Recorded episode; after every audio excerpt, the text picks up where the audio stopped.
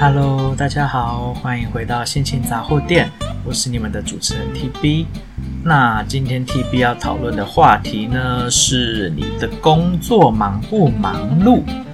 好啦，为什么会想到这个话题呢？那是因为啊、大家都知道 TB 自从从从前公司做人资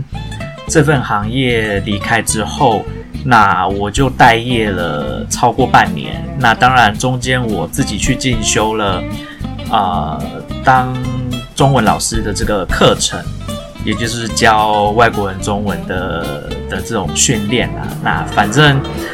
反正呢，我上完了这些课程，那我也考试都通过，拿到了很多张的证照。但是在我拿到证照之后呢，我其实空窗了一段时间后，就是完全没有收入，完全没有学生，然后呃，在网络上面的两个平台，就是你知道，空有就是教师页面在上面，但是根本没有人联络我，没有人要找我当老师。当然啦，我自己心里面是，嗯，要说要说不紧张，那当然是骗人的嘛。但是我尽量就是说服自己说，没关系，没关系，再等一下，机会就会来了。然后就这样子一天过了过去了，一天一天这样过去。那我就每天醒来，我在干嘛呢？我就幻想说，我如果有学生的话，我要教他什么东西。然后我就一整天。忙着做一些搞不好一辈子用不到的教材，因为大部就是一直没有学生来嘛。我做了教材，至少做了二三十份了吧，但是都还没有派上用场的一天。然后就在最近呢，不知怎么样的是老天爷可能看到了我的努力，还是不知怎么搞的。总之呢，就是有一种好运来了的感觉。然后源源不绝的感觉，那就是呢，我接到了第一组的客人，然后呢，这一组客人呢，其实我还没有上过他的课，他是啊、我的我的现在在上课的这个机构的原本的一位老师，他原本的一组学生，那因为这位老师他他即将要离开台湾去别的国家生活了，所以就。想说，哎，这样不行啊！那他原本的学生必须要找一个老师来继续帮他上课嘛。那我很荣幸的，TB 很荣幸的，就是被这位老师选上了，成为之后接手他继续上课的那位老师。那因为呃，这组学生呢，刚好最近出去玩了，然后出国玩回来以后要隔离嘛，所以我还没有正式上到他们的课。那可能下个礼拜开始会去上他们的课。好啦，那第一组学生我虽然还没上到，但是至少是一个好的开始嘛。结果没想到，呃，我以前哦一直觉得，你知道祸不单行啊，哦，就是如果说有坏事，只会一直接着来；那有好事呢，就是福无双至，呃，不会不会有好事接着来。我以前就是一直抱持着这种负面想法在过活的。但是呢，我的好朋友就跟我讲说，不能这样想，你要想好事来了以后，就说好事会一直接着接着来。往这样子想的话，那就一定会有好事发生。好啦，我就相信他啦，我就相信他这句话，我就保持着好。既然我已经接到第一组学生了，那想必我后续应该再不久也会接到学生吧。他真没想到，还真的就真的成真了哈。我当然很高兴啦，因为。毕竟我中间空窗那么久，我也准备了那么久了，可是一直没有学生，我我也是有一种觉得我在白忙的感觉嘛。那有在上班的各位都知道，你当你辛辛苦苦做了一堆的东西，但是最后的结果是白忙一场的时候，心里面有多么的想要测一些不好听的话。当然谁谁都会有这种时候嘛。那我在前公司当人资的时候啊。那一整年，我大概有超过八个月的上班的时间，心里面都是这样的想法。我知道，这当然不能说，你要说是我太过于执着跟认真在我人资的工作上面呢，或者是说公司本来很多中小企业，他们的一些运作模式本来就是会很让人家想要说一些不好听的话。当然，这两种想法都都有啦，都有发生在我身上。但是有的时候我在前公司真的是做到就是 kissing low me 啊，就是所谓的做到鬼脸趴会的那一种感觉。然后常常因为就是主管交代事情交代的不清不楚，然后你就白忙一场，你花了一整个礼拜做的东西，到最后就是变成一堆废纸，或者是就是你知道在电脑里面丢到回收桶里面，然后按 delete 把它消除掉，这种感觉真的很差。那自从我离开了前公司，然后开始投入在教育这一块呢，教外国人这一块。我中间当然也是花了很多时间，感觉上好像是在做白工。我花了好多时间在做教材都没用到，但是就如同我说的，我前一阵子终于接到了第一组客人，第一组学生，那还没上到课。但是呢，我在接到了那组学生之后的同一个礼拜，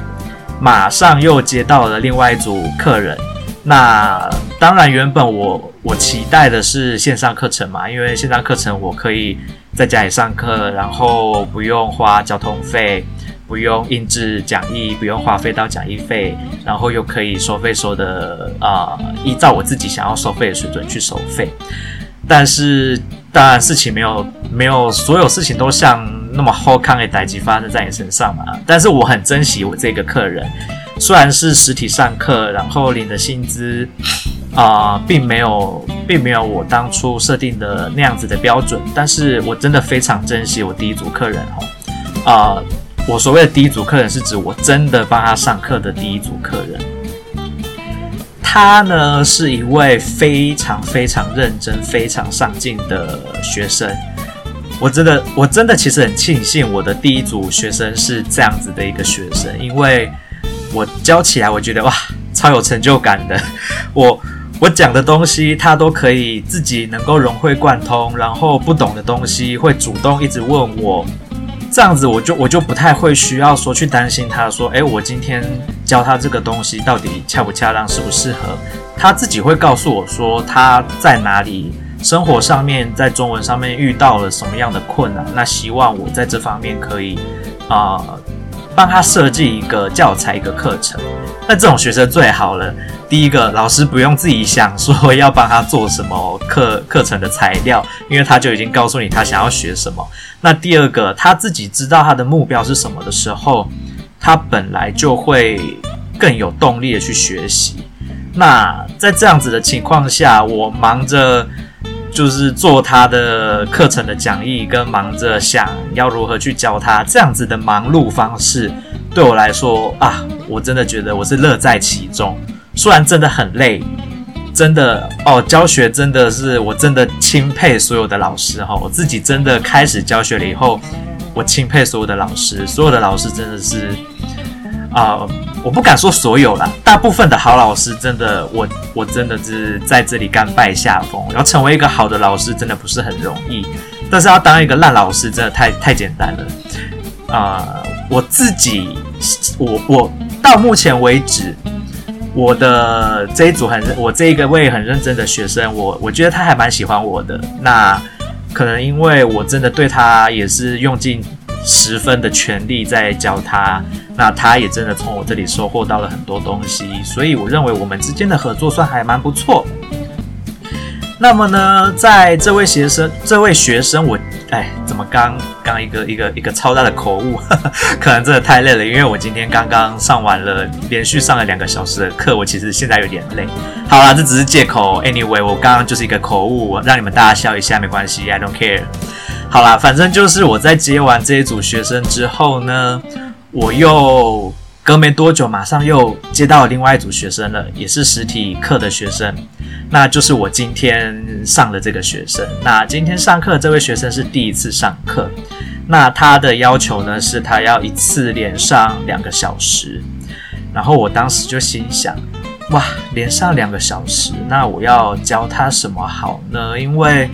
如果是一个小时的话，我要安排就是主题跟教材的时间，我比较好抓。可是两个小时，我怕我如果安排一个主题，一定是太少的嘛。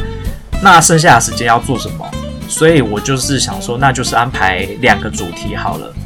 可是两个主题你又得抓好时间诶。如果说两个主题都是比较偏短的，那你要讲两个小时的课，其实也不简单。那你如果又准备了两个小时的课程是主题太长了，讲超过，那你又得把。下一个主，其中一个主题分到下一次去上，我觉得这样子的效果不好，然后我就这样子烦恼了大概两三天，最后就决定，好吧，反正我也不知道它的程度到哪里，我就按照我自己的计划，当然。最简单的就是第一个，他自己本来就有要求要学如何做自我介绍，这是每一个初级学生都会要求的课程。那这部分当然我老早就准备好所有的教材，我就不用烦恼。那接下来就是另外一个教材，我要准备什么呢？我就这样想了想啊，那就好吧。那既然他要学自我介绍，那自我介绍完，你总是要跟对方能够继续交流下去吧？你总不可能就说，哎，我是某某某，我是 TB，你好啊，很高兴认识你，然后你就结束对话了。人生没有这个样子，现实生活中不是不会，当然可能出现这样子的状况啦。但是你如果想要对人家自我介绍，你当然就是会希望再多认识对方多一点嘛。所以我就想到啦，好啊，那我就教你说。怎么样去介绍自己的职业啊？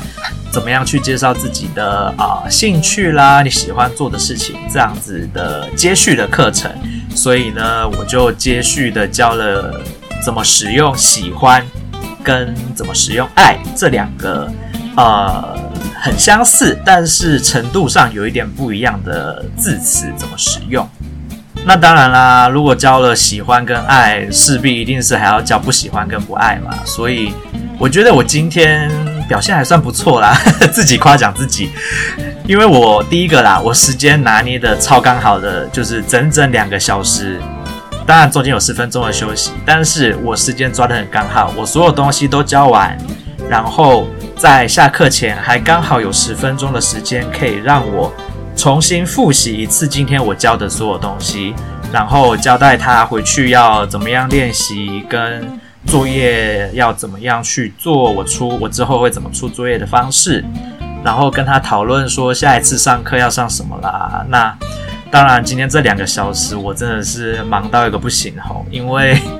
呃，第一个我这位学生他的中文程度真的就是初很初级的初级者，就是等于说几乎完全不会啦。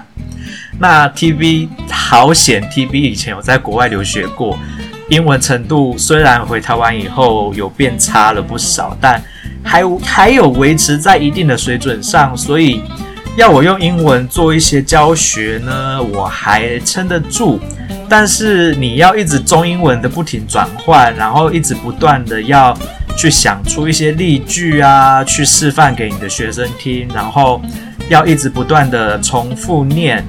那一些句子，然后要让学生可以重复的反复听清楚你是怎么样的发音，然后还要想办法让学生去造出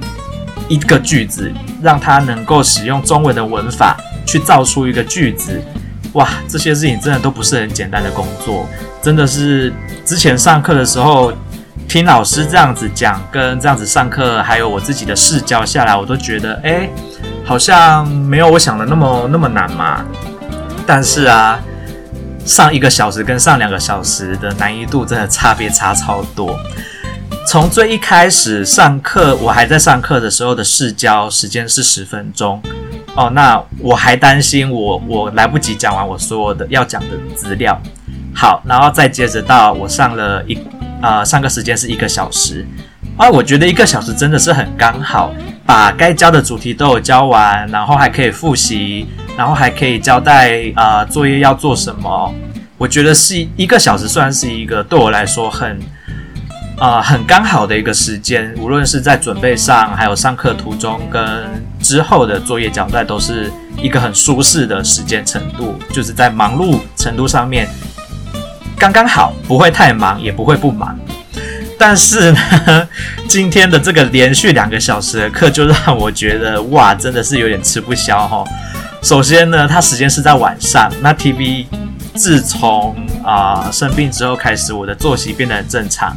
那我就变得是一个蛮早起的人。然后今天呢，我又没有空睡午觉，所以我等于说，我从早早上八点起床开始，我就一路工作、做教材、想事情、想东西，一路这样子撑到了晚上七点上课，然后连续上了两个小时。不断的讲话，不断的中英文夹杂，还要去想，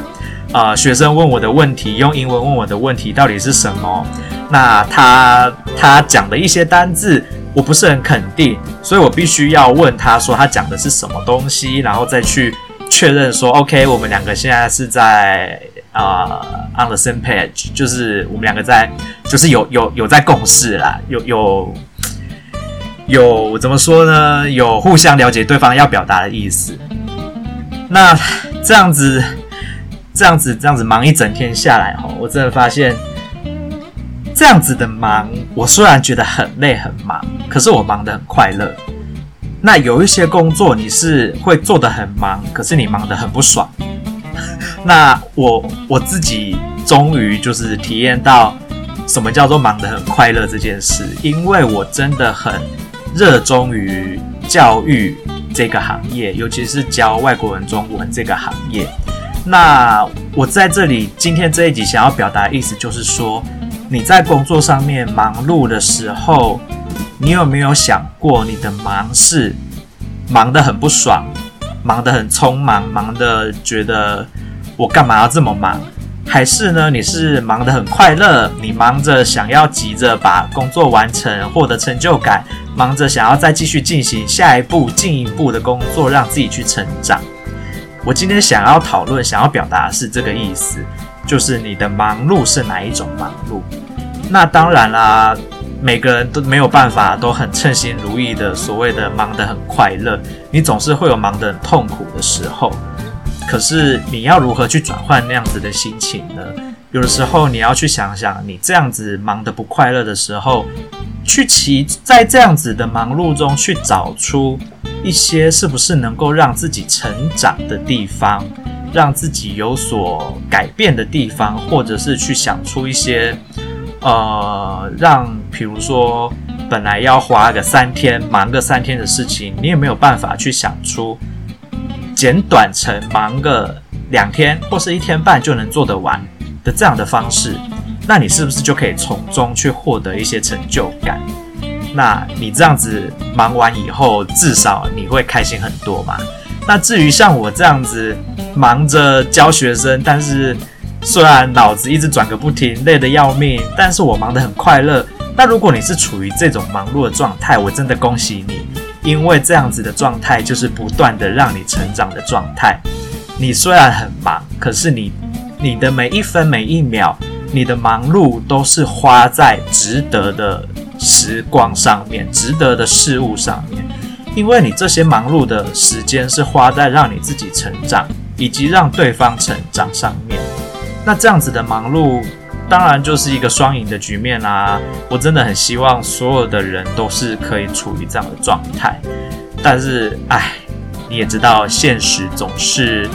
让人只能叹气呀。大多数的时候，你都是在所谓的忙得不快乐，或者是白忙一场。那真的没办法，你遇到这样的状况的时候，除了调整自己的心态之外，当然你也可以试着去。呃，做一些，比如说跟公司或跟同事、跟主管做一些沟通，看是不是可以把这些所谓白忙的部分转换成有效率的忙碌，让至少让自己的忙不要看起来是很没有意义的。因为 TB 的前公司就很爱做这种没有意义的忙碌的事情。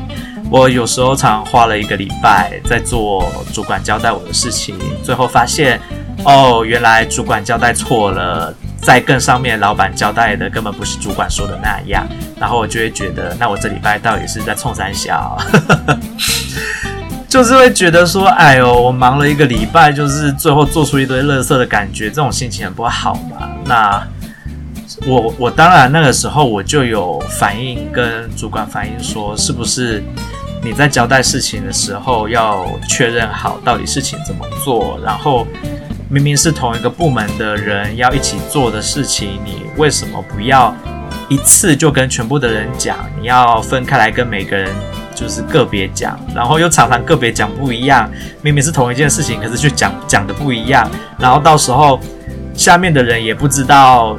我们到底在忙什么，然后谁才是这件事情的负责人？那全部的人。是不是本来应该要分工做，各自分工做好东西，又再合并起来的一个专案，结果却变成所有的人都在做同一件事情，然后最后期限到了，结果事情只有完成三分之一。我过去就一直在做这样的事情，我觉得非常的痛苦，非常的难过，非常的浪费时间，所以后来我就就是你知道，如如我所愿的，为了。不甘心自己离开，我就被 fire 掉，然后领失业补助金，拿拿来投资在我现在的这个行业上面。那我自己觉得，我当时做了一个嗯还蛮正确的选择啦。那当然，我不是在这里鼓励大家跟我一样，就是做的不开心，然后就故意摆烂，然后就等公司 fire 掉你。我不是我不是鼓励大家做这种事哦，我只是告诉大家。我当时已经衡量过，衡量过各种我自己的啊、当时的所有的生活条件，我是可以这样子做的。那我也已经为我自己的退路做好了计划，我才这样做。那当然，你如果也有像 TB 一样这样做好所有退路的计划。你想要在公司里面摆烂，等着被 fire 掉，当然也是，也是一个选项啦，一个选择啦。我也不会就会说你这样不好，我也不觉得，因为毕竟我就是这样子过来的嘛。只是你真的要想好你未来的路要怎么走，因为呃，TB 自己做人资的，我当然知道，如果你是被公司资遣的人，你在下一份工作面试的时候，当面试官问到你这个问题的时候，你一定会很难回答。那 TB 为什么会没有这个问题呢？因为我根本就没有打算要再去再去面试下一间公司，我已经打算成为自由工作者，所以我就根本不害怕这个问题。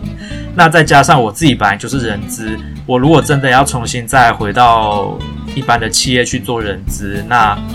面试官问到我有关于为什么我被资遣这件事，我自然会有很合理、很符合面试官面试官会想要听到的答案。所以我当时当然就也不怕这件事。好啦，那今天就只是要分享一下，跟大家讲关于忙碌这件事情，你是想要忙得很没有道理、很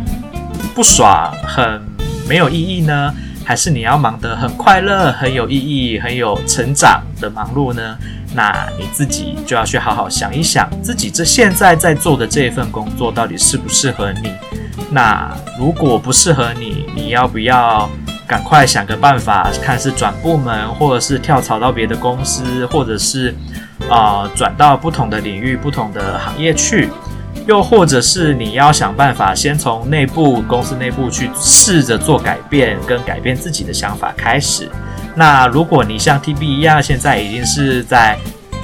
快乐的忙碌当中的话，那恭喜你，你跟 TB 一样，一直不断的在成长了。那好啦，今天的节目就先暂时到这边。有关于忙碌的话题，如果以后 TB 有在想到其他跟忙碌有关的，或者是我可以分享一些啊、我教学上面有趣的事情的话，我再分享给大家。那今天的节目就到这边结束喽。我是你们的主持人 TB，祝大家有美好的一天，拜拜。